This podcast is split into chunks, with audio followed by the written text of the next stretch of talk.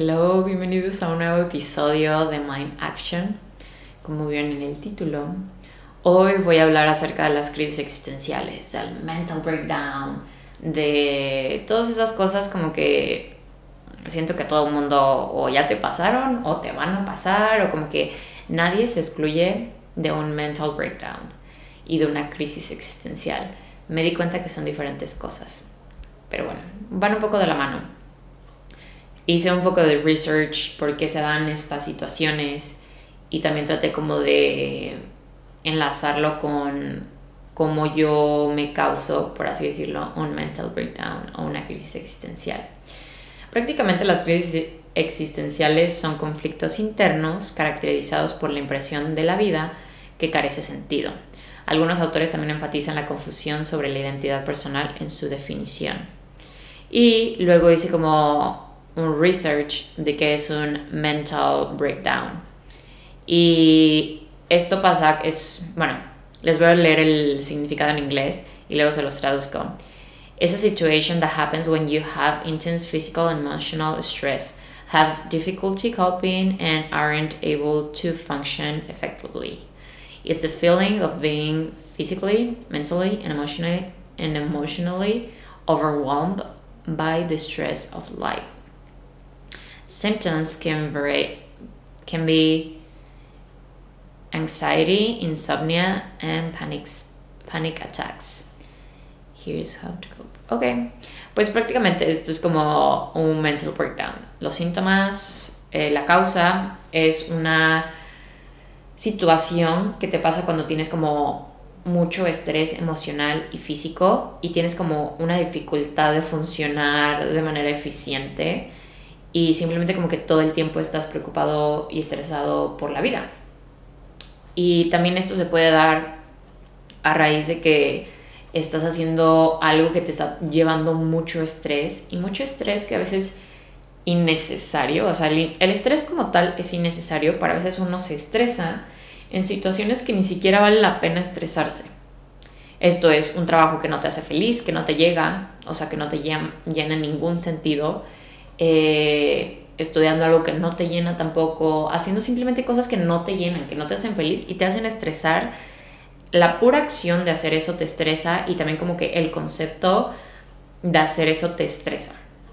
Y me ha pasado en estado situaciones en las que literal siento como que veo, blurry, ¿saben? Como que no pienso con claridad, veo como borroso, o sea, no es como que literal vea borroso, pero como que siento que mi mente está como foggy todo el tiempo. Y es precisamente como por este estrés que mm, tenemos. Y el otro día escuché un podcast o lo vi en una TED Talk, no sé, que la gente vive, es adicta al estrés, les gusta estar estresados y es como todo el tiempo quieren hacer cosas y me he dado cuenta de eso, o sea, me he dado cuenta que en estos últimos siete meses había estado con esta mentalidad de hacer, hacer, hacer, lograr, lograr, lograr, achieve, achieve, achieve, y accomplish, como que, o sea, todo el tiempo me estaba fijando en lo que podía hacer y lo que podía tener y lo que podía lograr y no me estaba enfocando en cómo me quiero sentir cómo me quiero sentir en la vida, cómo me quiero sentir en lo que hago, en mi trabajo, en mis acciones del día al día, en mi rutina, en mis hábitos, cómo de verdad me quiero sentir. O quiero hacer como esa rutina de las 5 de la mañana porque se la había no sé cuántas personas y esas 5 personas le funcionaron levantarse a las 5 de la mañana para hacer todas esas cosas. O yo quiero estar dormida a las 5 de la mañana y a lo mejor levantarme a las 6 y media y de todos modos hacer como cosas que para mí me llenan. Porque vivimos en una sociedad como que estamos muy influenciados todo el tiempo y creemos que porque a esa persona le funcionó una rutina de levantarse a las 5 de la mañana y ser súper productivos a las 5 de la mañana, tiene que funcionar con nosotros. Y esto va desde estas pequeñas cosas como una rutina. Yo sé que también puede, o sea, todo el mundo ha pasado por un mental breakdown o por una, una crisis existencial de que, güey, ¿qué voy a hacer con mi vida? De que quién soy yo y qué estoy haciendo en este mundo. Y sé que puede ser una pregunta como, o sea, como muy mm, confusa. Y sí, a lo mejor si tú todavía no tienes como muy claro qué quieres hacer, esta pregunta te puede causar mucho conflicto, ¿no? Y me he dado cuenta en el transcurso del tiempo que no tienes como que resolver qué quieres hacer en este momento, cuál es tu propósito en la vida en este momento, pero sí quiero que te enfoques en qué es lo que no te gusta. Yo, por ejemplo, me he dado cuenta estos últimos años que yo no quiero, yo estoy estudiando negocios internacionales, me falta un año de la carrera y la voy a terminar porque es un año. Y porque tengo como ciertos goals que estoy segura que lamentablemente un título me puede abrir la puerta a esos goals. Y entonces eh, me he dado cuenta como yo no quiero tener una vida corporativa, como yo no quiero tener un 9 to 5 job. Sin embargo, como que he pensado como creo que a lo mejor podría experimentar esa vida durante un año, ver de qué se trata, pero también quiero hacer un 9 to 5 que a lo mejor me guste, que vaya alineado con mis creencias, como sí trabajar para alguien, pero alineado a lo que yo creo, a lo que a mis valores, como que a mis fundamentos de vida, ¿no? Y también no quiero hacer un 9 to 5 the rest of my life, como que no quiero enfocarme en, hacer, o sea, en trabajar como en una oficina el resto de mi vida. Y me he dado cuenta que me apasiona hacer esto, o sea, yo de verdad creo firmemente que en algún momento voy a dar una TED Talk y ese sería como mi goal número uno en mi carrera profesional, como dar una TED Talk, sería, wow, mi top.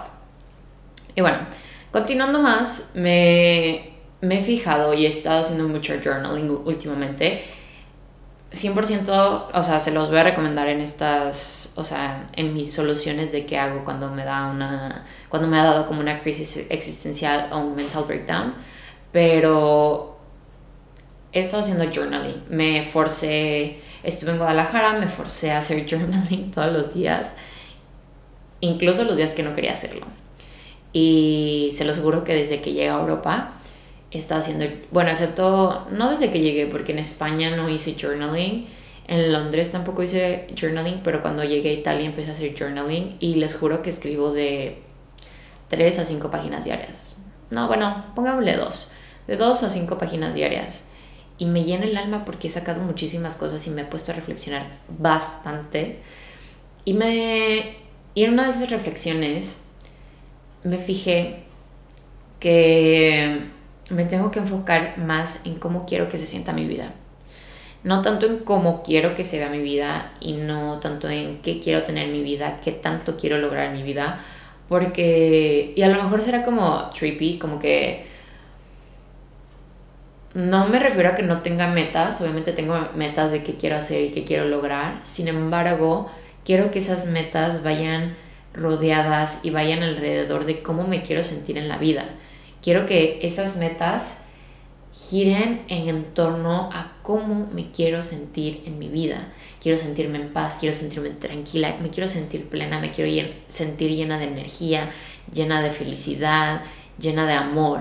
Porque a lo mejor me puedo meter a un, no sé, como que siempre me gusta como que a lo mejor overthink the situation y decir como, ok, a lo mejor me puedo meter a un trabajo, a una empresa, ponle tú que en dos años me hago, o sea, no sé, como que gerente, una cosa así, y tengo un sueldo de que es súper grande y no estoy de verdad ni siquiera disfrutando el trabajo, pero estoy en una posición como súper alta y entonces me empiezo, o sea, empiezo como a viajar mucho y a tener todas esas cosas que siempre me he querido como que comprar y así, porque quieran o no, no digo que todos, pero mínimo yo, I'm a material girl, o sea, como que sí me gusta tener cosas materiales, no mi vida, mi vida no gira en torno a lo que pueda comprar o no, porque ni siquiera es como que compré muchas cosas, pero sí me he dado cuenta como a lo mejor puedo tener de que una super casa, un super carro, viajar todo el tiempo y estar en un trabajo que verdaderamente no disfruto.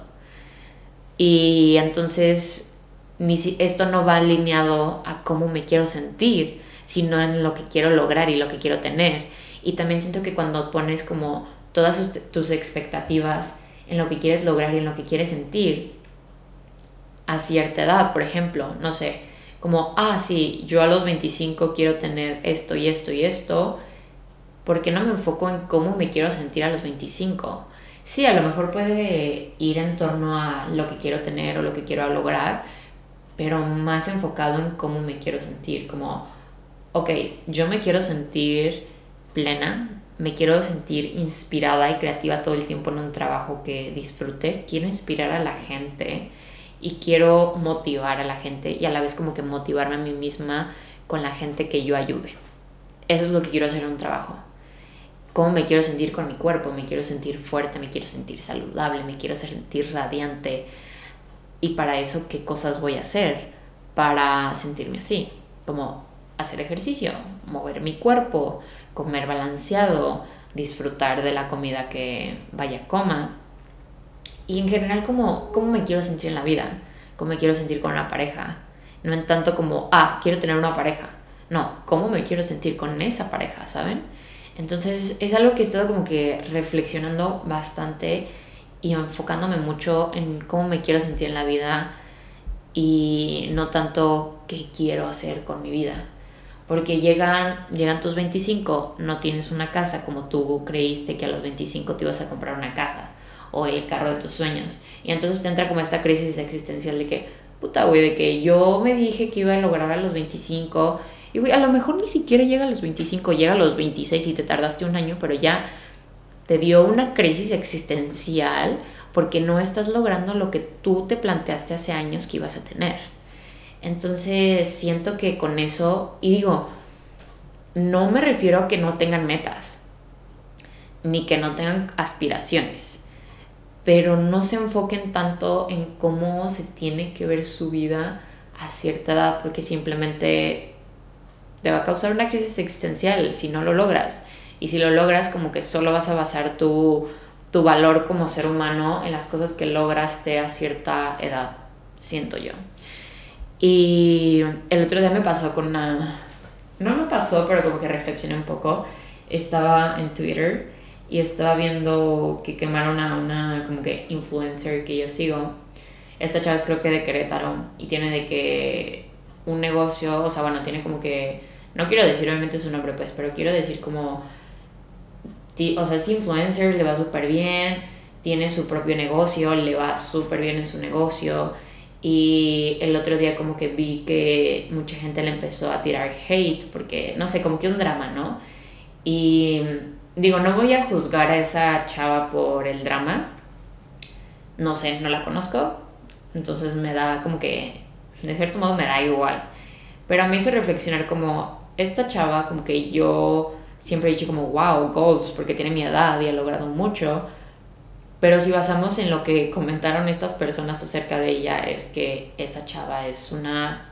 O sea, no es como, no voy a decir una mala persona, no voy a decir es una mierda, pero ha hecho cosas no muy buenas hacia la gente. Y entonces si nos enfocamos como, ah, pero es que ella ha hecho esto y esto, pero sí, qué valor de persona tiene esa, esa chava, ¿no? Y ojo, no digo que todas las influencers sean malas, ni mucho menos, ni les digo, no la conozco, en realidad yo no sé qué ha pasado con esa situación, pero fue como, estuve en mi Twitter y fue como, wow, de que el drama que hubo con esa chava. Total, como que no quiero basar mi vida en tanto lo que logre, en tanto lo que, lo que haga o no haga, sino como en cómo me quiero sentir y qué voy a hacer para sentirme así. Otra cosa que me he dado cuenta es que con las crisis existenciales pueden empezar de cierto modo. Es la comparación, la comparación de tú contigo mismo y la comparación contigo hacia los demás, ¿no? Y ya lo he mencionado antes, la compararte te mata, o sea, te mata como que tu espíritu, te mata tu alma, como que solo estás comparándote con gente cuando tú no sabes la situación de esa persona, cuando tú no sabes en realidad cómo es esa persona. Es yo como, esta chava sí ha logrado mucho, creo que se compró su departamento, su casa y todo, pero yo no sé si esa persona es una, o sea, tiene buenos valores, ¿sabes? Entonces, no se comparen con lo que los demás hagan y tampoco se comparen con las expectativas que ustedes se plantearon de sí mismos, ¿no?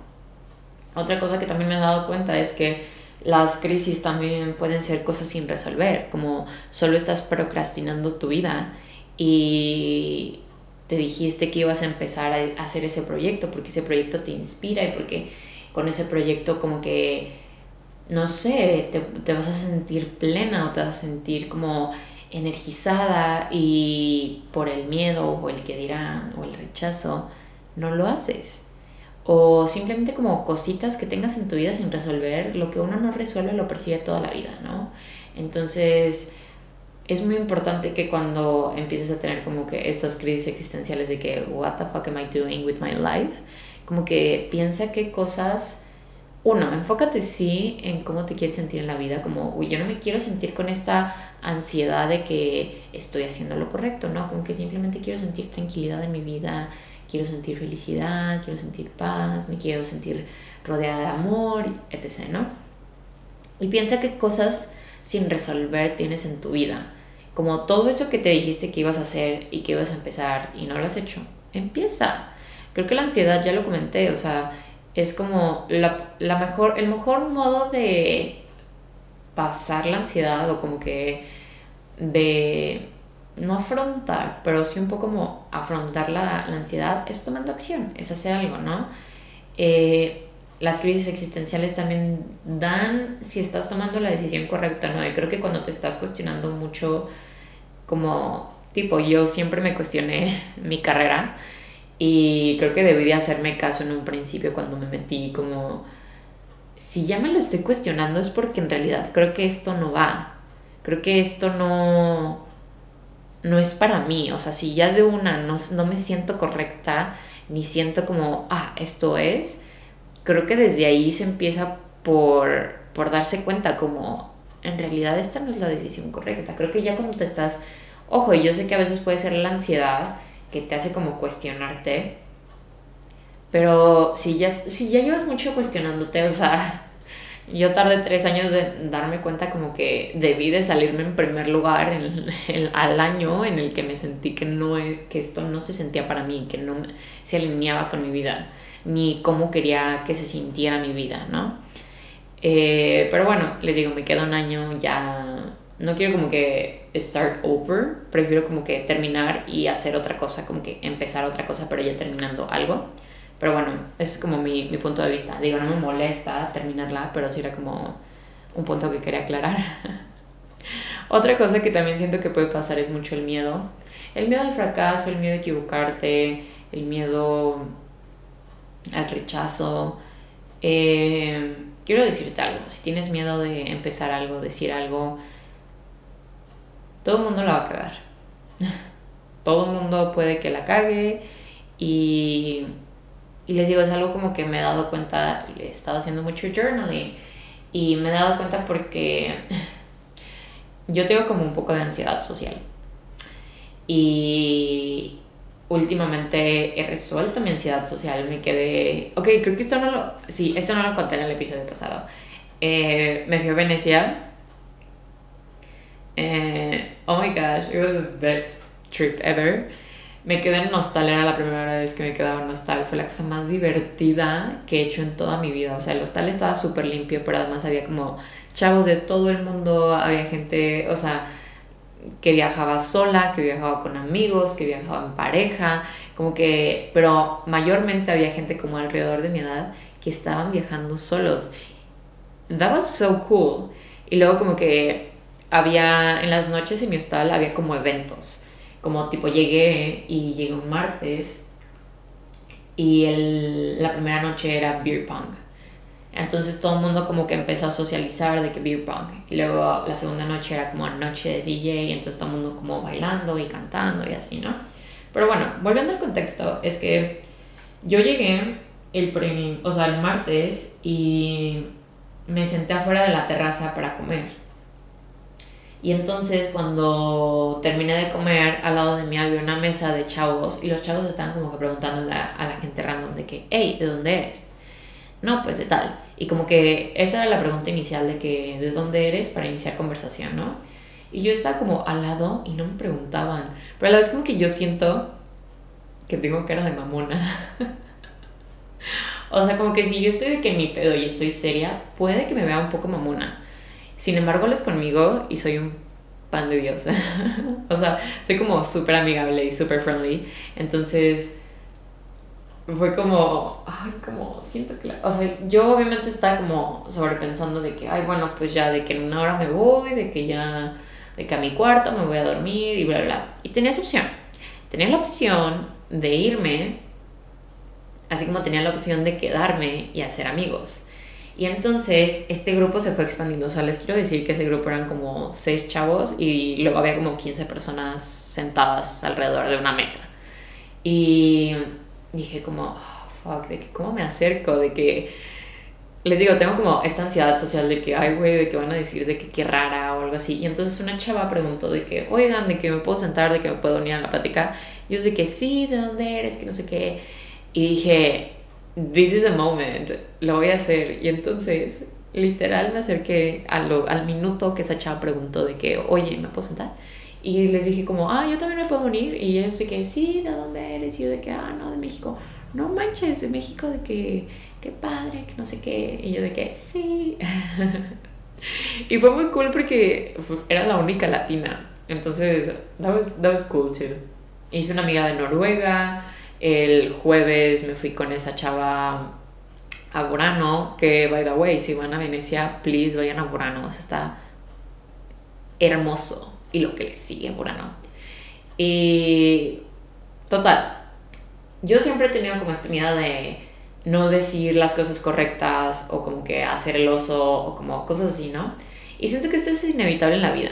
Siento que para ser amigos tienes que de repente hacer el oso o de repente para convivir tienes se te va a salir una palabra que a lo mejor no hacía con, o sea, como que no concuerda o a lo mejor tú quisiste dar a entender algo y, no te supiste comunicar y diste entender otra cosa y a lo mejor la vas a cagar, ¿no? O sea, como que yo siempre he tenido esta ansiedad de me di cuenta en mi sesión de journaling que se debe a, mi madre. como que yo a veces no se le pedía permiso y según yo se lo pedía amable, pero a lo mejor agarraba a mi mamá de mal humor y me respondía como, no, de que no manches o cosas. Por ejemplo, en que siempre teníamos mi mamá y yo era de que, ¿me puedes llevar?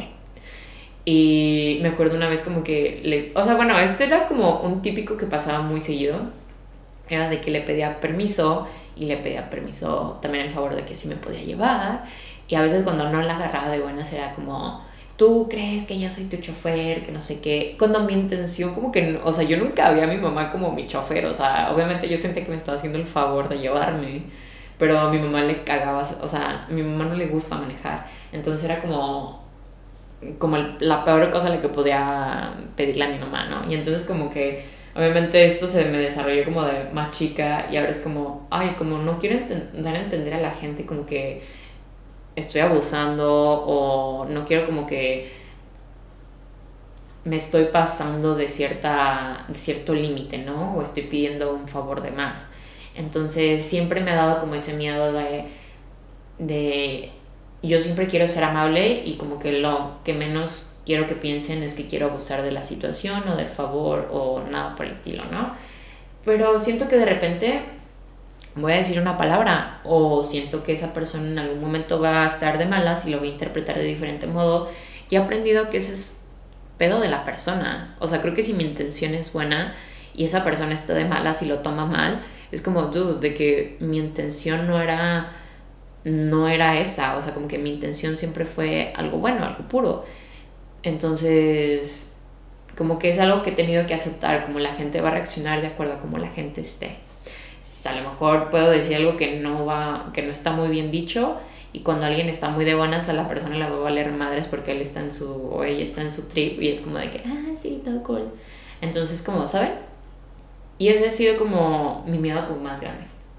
Y es un miedo que he estado como que resolviendo y un miedo que estaba afrontando no como el miedo a equivocarte el miedo al rechazo etc no otra cosa que también te origina una crisis existencial, y ya lo mencioné, es la presión y las expectativas de lo que tú esperas de ti y además de lo que la otra persona espera de ti. Y eso está muy cañón, porque siento que a veces como hijos sentimos como le debemos todo a nuestros papás, y ojo, no digo que sean mal agradecidos, pero por este sentimiento de que le debo todo a mi papá o todo a mi mamá o todo a mis papás en general, es como hago lo que ellos esperan de mí y entonces cuando hago lo que ellos esperan de mí no estoy haciendo lo que yo verdaderamente quiero o siento que quiero. Entonces es como hay un retroceso, ¿saben? Es como es, es simplemente actuar al reflejo de la otra persona. Y siento que también puede haber una crisis existencial cuando estás en una carrera que tus papás como que te presionaran a meterte y, ya, y no te gusta, no es lo tuyo, pero sigues ahí y a final de cuentas estás siguiendo una expectativa de alguien más y entonces te crea una crisis existencial de que, güey, ¿qué estoy haciendo con mi vida? ¿Qué es lo que me gusta? Porque vas toda tu vida haciendo lo que los demás esperan de ti, que llega un punto en el que tú topas con pared y dices como, ¿esto es verdaderamente lo que yo quiero? Y te, te entra como esta massive, ah, como crisis existencial masiva, en la que tienes que como que romper con todas esas barreras. Y digo, o sea, creo que el hecho de darte cuenta que tienes que cambiar y que tienes que empezar a actuar por lo que tú quieras y lo que te, te guste es como un gran paso. Y yo sé que no es fácil, yo hablo como desde el privilegio, he tenido una mamá que gracias a la vida ha sido como muy open mind y como que aunque ella no le guste, como que ha aceptado mis decisiones y lo que quiero. Pero yo sé que hay gente que le puede costar rebelarse muy cañón y hasta salirse de su casa y tener una mala, relación con sus papás. Y tampoco quiero decir que hagan eso, que se rebelen y que hagan todo en contra, pero traten de encontrar el modo de poco a poco irse liberando y hacer las cosas que de verdad les gusta.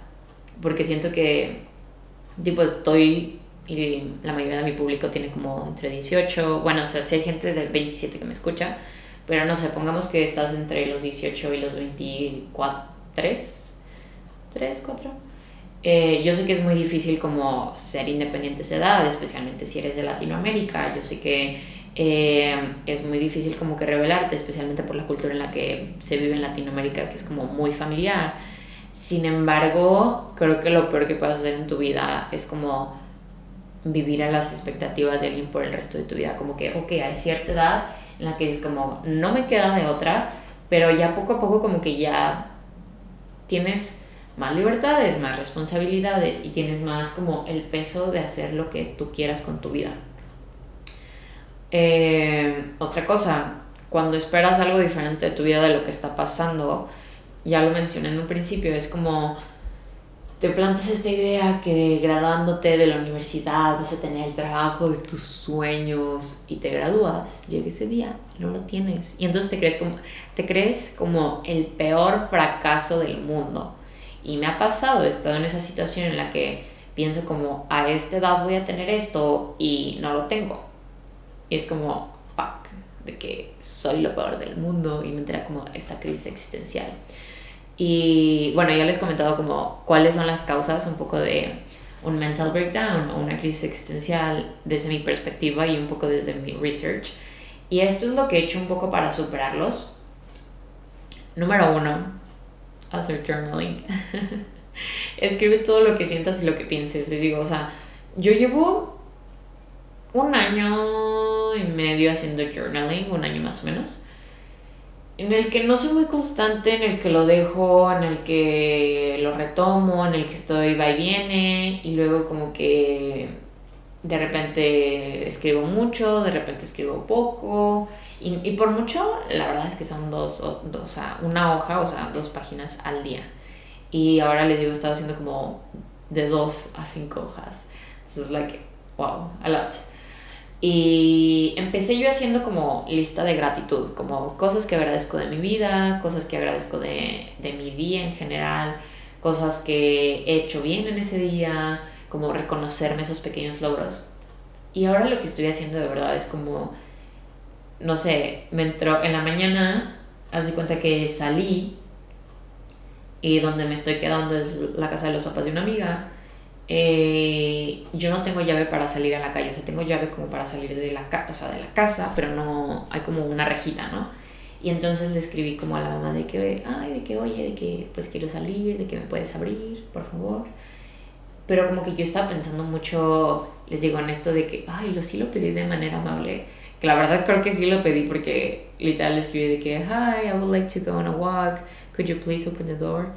Y ya de que siento que sí es amable, pero a la vez como que les digo como que mi ansiedad social puede ser como, ay, no sé, a lo mejor me faltó decirlo más amable, yo qué sé.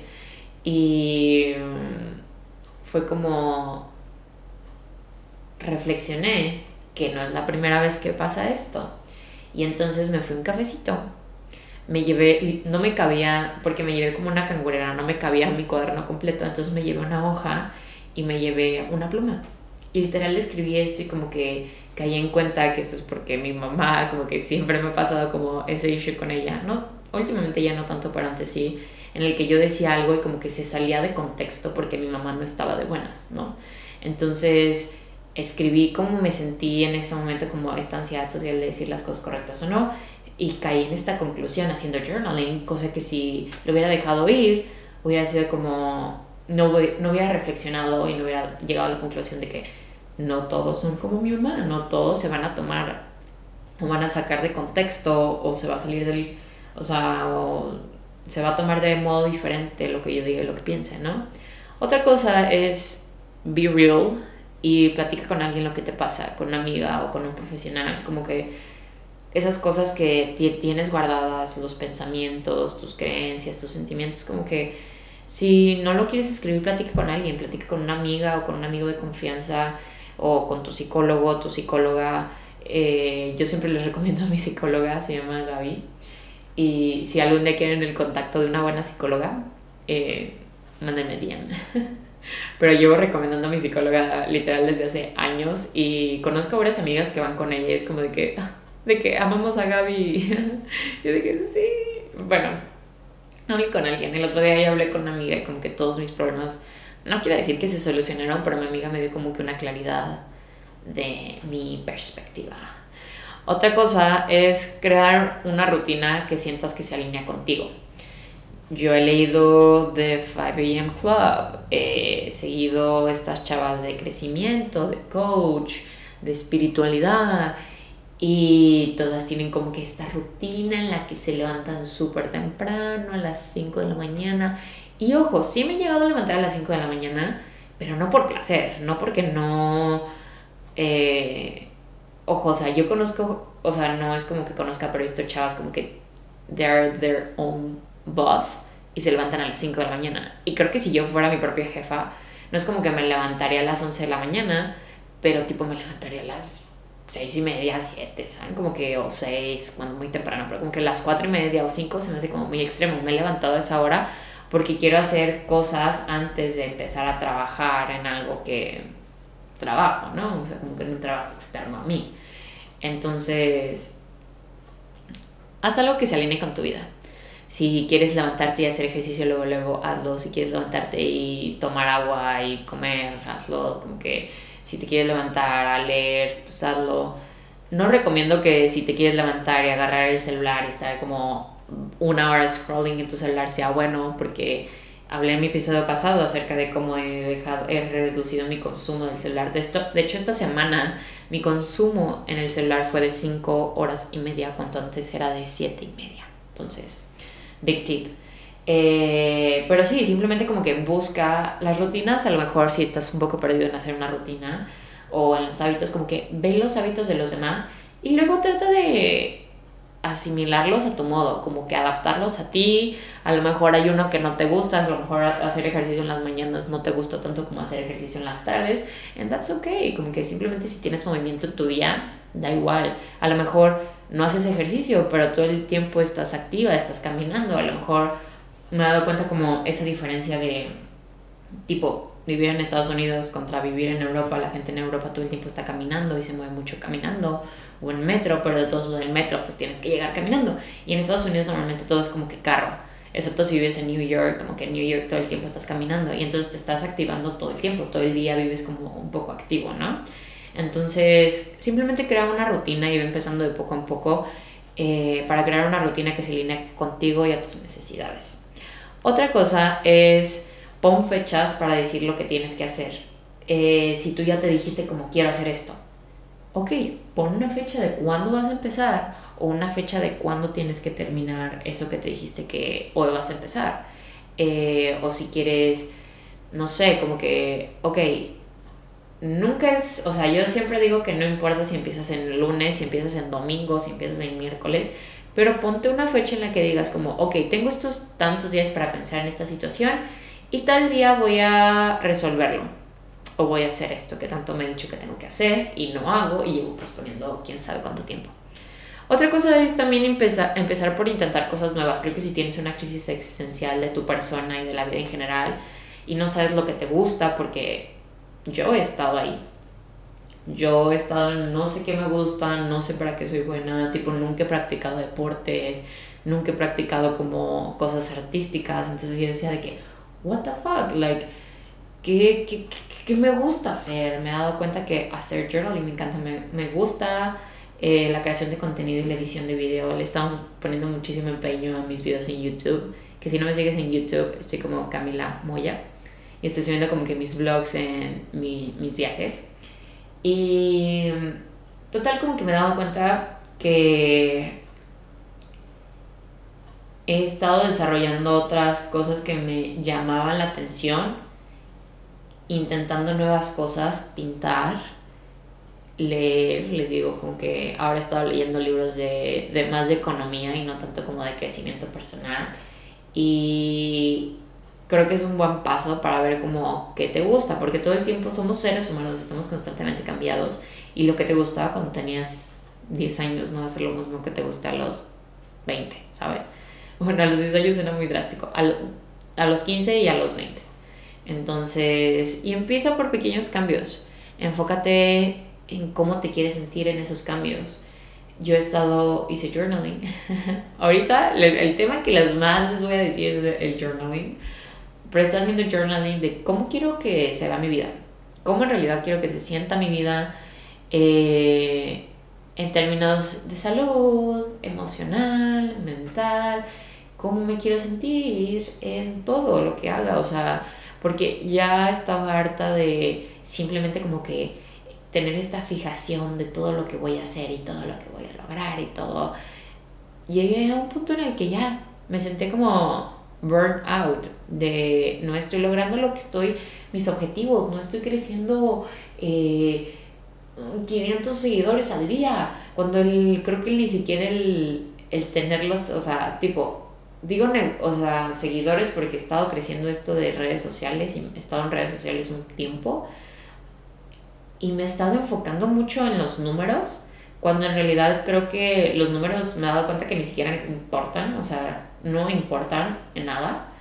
Y es algo como, si en redes sociales, eh, a lo mejor se ve, o sea, se escucha un poco como material girl, pero no es tanto como el número de que, ah, quiero tener un millón de seguidores, pero es como, cómo quiero que se sienta lo que transmito, cómo quiero que se sienta la reacción que va a tener esos seguidores eh, conmigo. Porque a final de cuentas, no es como que quiera ser una influencer, pero eventualmente estoy, o sea, voy a hacer una certificación de health coach. Y estoy segura que redes sociales va a ser mi principal canal de venta eh, para las sesiones, para los cursos, etc. ¿no? Entonces, si es como que me enfoco en, en llegar, tener un alcance en redes sociales, sin embargo, ya no me estoy fijando en como cuántos seguidores puedo crecer al mes, sino como qué tipo de contenido quiero, quiero compartir que me haga sentir bien, que me haga sentir feliz, que me haga sentir motivada, que me haga sentir inspirada. Y la gente que, que resuene con eso y esté conectada conmigo creo que va a ser lo más importante a que si alcanzo 500 seguidores al mes, ¿saben? Entonces, sí, esto sería prácticamente todo por el episodio de hoy. Espero que les haya gustado. Eh, estoy por iniciar una nueva sección que se llama Mujeres que me inspiran. Y es prácticamente yo invitando ahora sí entrevistas a chavas que conozca, a chavas que no conozca, a, o sea, que conozca como en persona, como que obviamente no va a traer un extraño pues, pero como que tipo, quiero entrevistar a mi mamá, siento que mi mamá es como, o sea, como una de, más, de mis mayores o sea, como inspiraciones. Eh, sí, a lo mejor como que traer a mi psicóloga, traer no sé, como alguna chava que llevo tiempo siguiendo, que me encanta su contenido, que me inspira de cierto modo, porque, no sé, por ciertas razones, así como amigas que también me inspiran, eh, etc. Quiero empezar esa, esa nueva sección de mujeres que inspiran a mujeres. Entonces, stay tuned para esa nueva sección. Y nada, no se olviden de compartir este episodio si les gustó. Coméntenme qué, qué tal, qué tal, cuál fue su parte favorita. Y nada, no se olviden de etiquetarme si les gustó, como Camila M. Moya en Instagram. Los quiero mucho y espero que tengan un excelente jueves. Chao.